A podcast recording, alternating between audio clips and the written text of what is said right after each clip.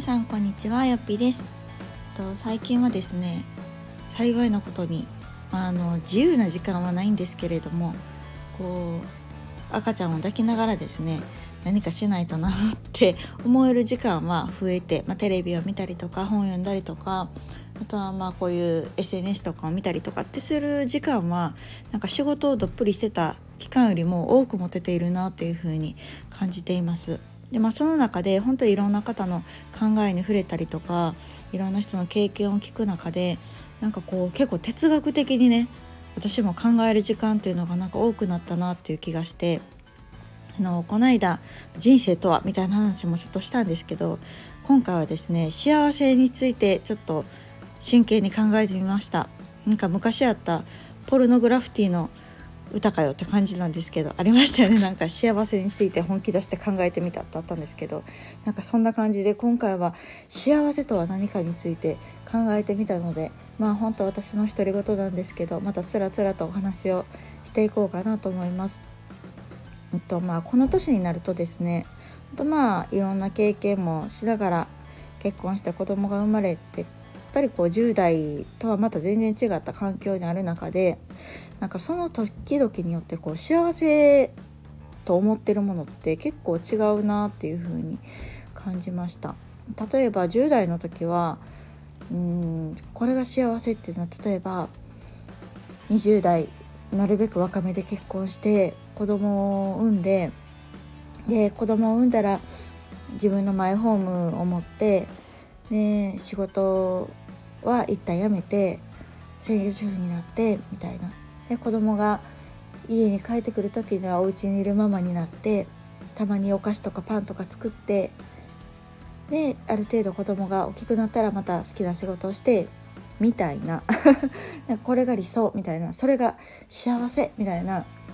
多分価値観だったなっていうふうに思っています。でまあもちろんそれも間違いじゃないというか私にとっての幸せはまあ割とそれに近いものだったりもするんですけどまあまあ最近この今32になってもっともっとリアルになんか自分にとっての幸せって何なんやろうって考えたらやっぱりこう結局、うん、自分にとっての大切なものをなんか大事にできることができたらなんか幸せなんじゃないかなっていうまたまたこのシンプルな境地にたどり着いたんですね。うん、でそのさっき言ったような、まあ、もしっていうとこですよね。うん、もし結婚してたらとかもし子供がいてたらとかもっとお金があったらとかもっと大きな家に住めてたらとかなんかそういうのももちろん幸せの要因の一つだと思うんですけどやっぱ究極こう幸せってこう外的要因じゃなくて結局自分が感じられるかっていうところなんじゃないかっていうのを感じるんですね。で、まあ、のよくね隣の芝生は青く見える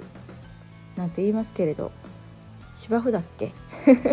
なんか正しいかどうか分かんないけどなんかよく言いますけどまあ要は人の方が羨ましく見えるっていうことですよね。っていうのは私も結構あったんですね特に20代前半とかかな。うん、二十歳前後とかっていうのはもうほぼそれですよね。なんか自分よりおしゃれな子とか自分より人気な子とか自分より仕事ができる子とかなんかそういう人たちにすごく憧れがあったし、うん、あいいなそれに比べて私はみたいな思考っていうのが結構定着してたんですけど、うん、でもなんか今はなんかこう結構自分にあるものに目を向けるようになってからはですねあなかなか自分の人生も悪くないやんと思えたりとかあ意外と気づいてなかったけど自分ってうん、幸せというかこう恵まれてることがたくさんあるやんっていうことに気づけるようになったんですね。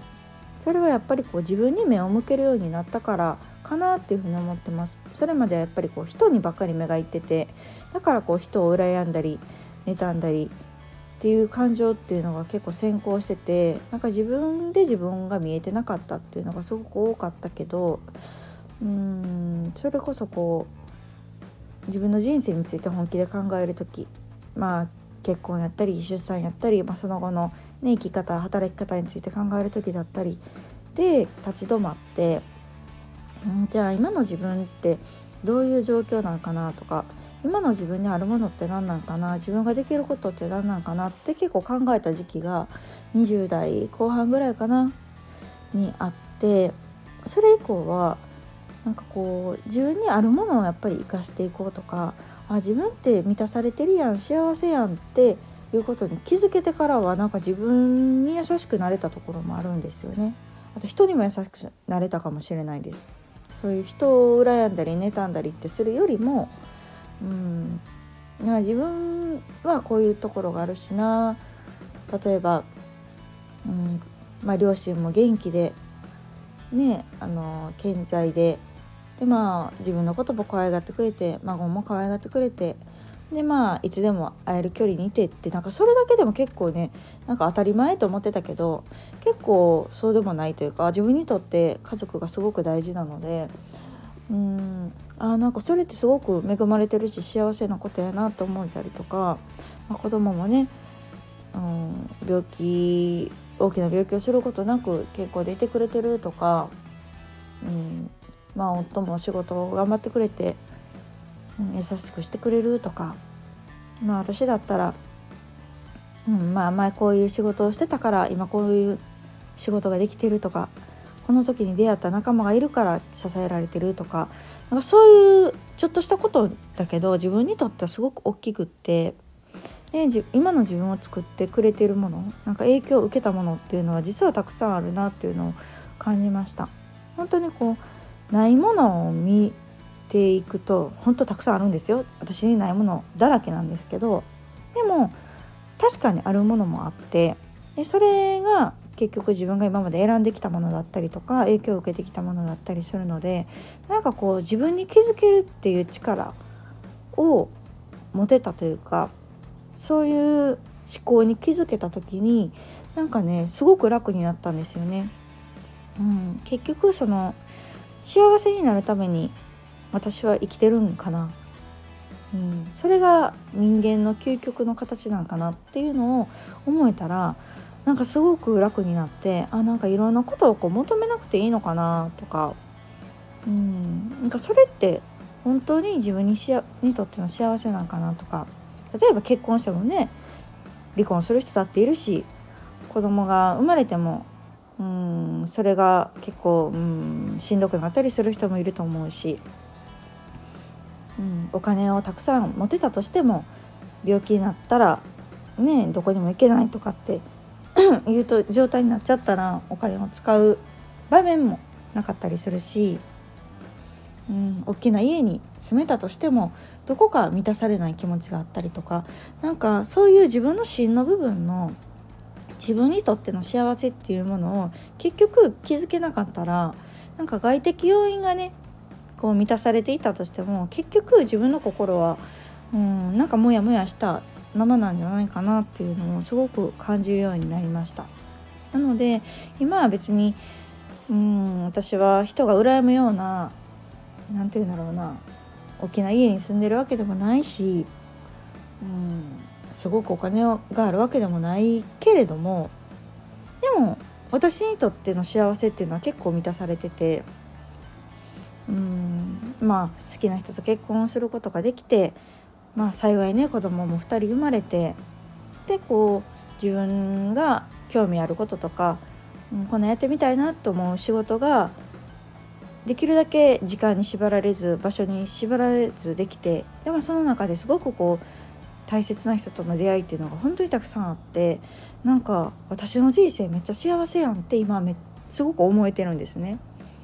人からしたら大したことない人生かもしれないけどでも自分にとってはなんかもうなかなか優秀ベストちゃうかと思えるぐらいのうん毎日を送れてるのでなんかそれってすごく幸せなことだなっていうのを感じています。うんやっぱりこう自分サイズというか自分が本当求めているもの大切にしたいものを大切にできる人生こそがなんかやっぱり幸せやなっていうところに今はたどり着いてるので、うん、結構目先のちょっとしたことこれ食べたら美味しいとか ここ行けたらなんか楽しいみたいなこの人に会いたいみたいなそういうこうちょっと頑張ったらできることとかっていうのをうん満たしていくっていうような、まあ、小さな幸せを叶えていくっていうような、うん、生き方ができているので今は。うん、なのでこう実は自分にとっての幸せってあんまりそんなねあの夢物語みたいなことじゃなくってもちょっとしたこと、うん、だったりするし実はもうすでに自分にあるものとか持っているものだったりすると思うのでそれに気づけるかどうかっていうところがすごく大事だなっていうのを感じました。うん、やっぱりこう人それぞれ幸せの価値観は違うし、うん、そこにね標準を合わせることなんてできないからやっぱり自分にとっての幸せっていうものに気づける。でそれが何かっていうのを考えるっていうことがまずこう今の自分を満たす近道なんじゃないかなっていうのを感じました。はい、今日は本当ちょっとね哲学的な話になりましたがそんなことばっかり考えてます最近。まあそれはそれで楽しいんですけどね。やりたいことはたくさんあるけど、まあ、今はこういううんじっくり自分と向き合う時間でもあるのかなと思ったりもしているのでまた思いついたこととか皆さんにシェアしたいなと思うことがあればお話しさせていただきます。ではまた次回の放送をお楽しみに。さよなら。